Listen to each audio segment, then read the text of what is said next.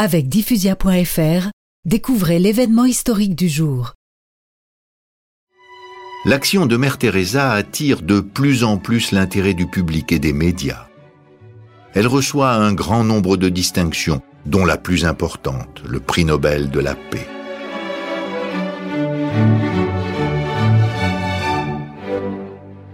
Le 8 décembre 1979, elle est accueillie à l'aéroport d'Oslo. La température est de 10 degrés au-dessous de zéro.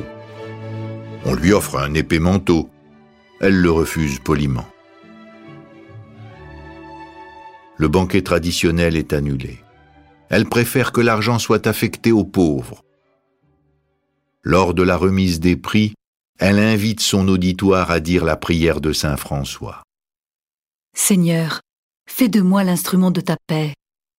Où est la haine que j'apporte l'amour?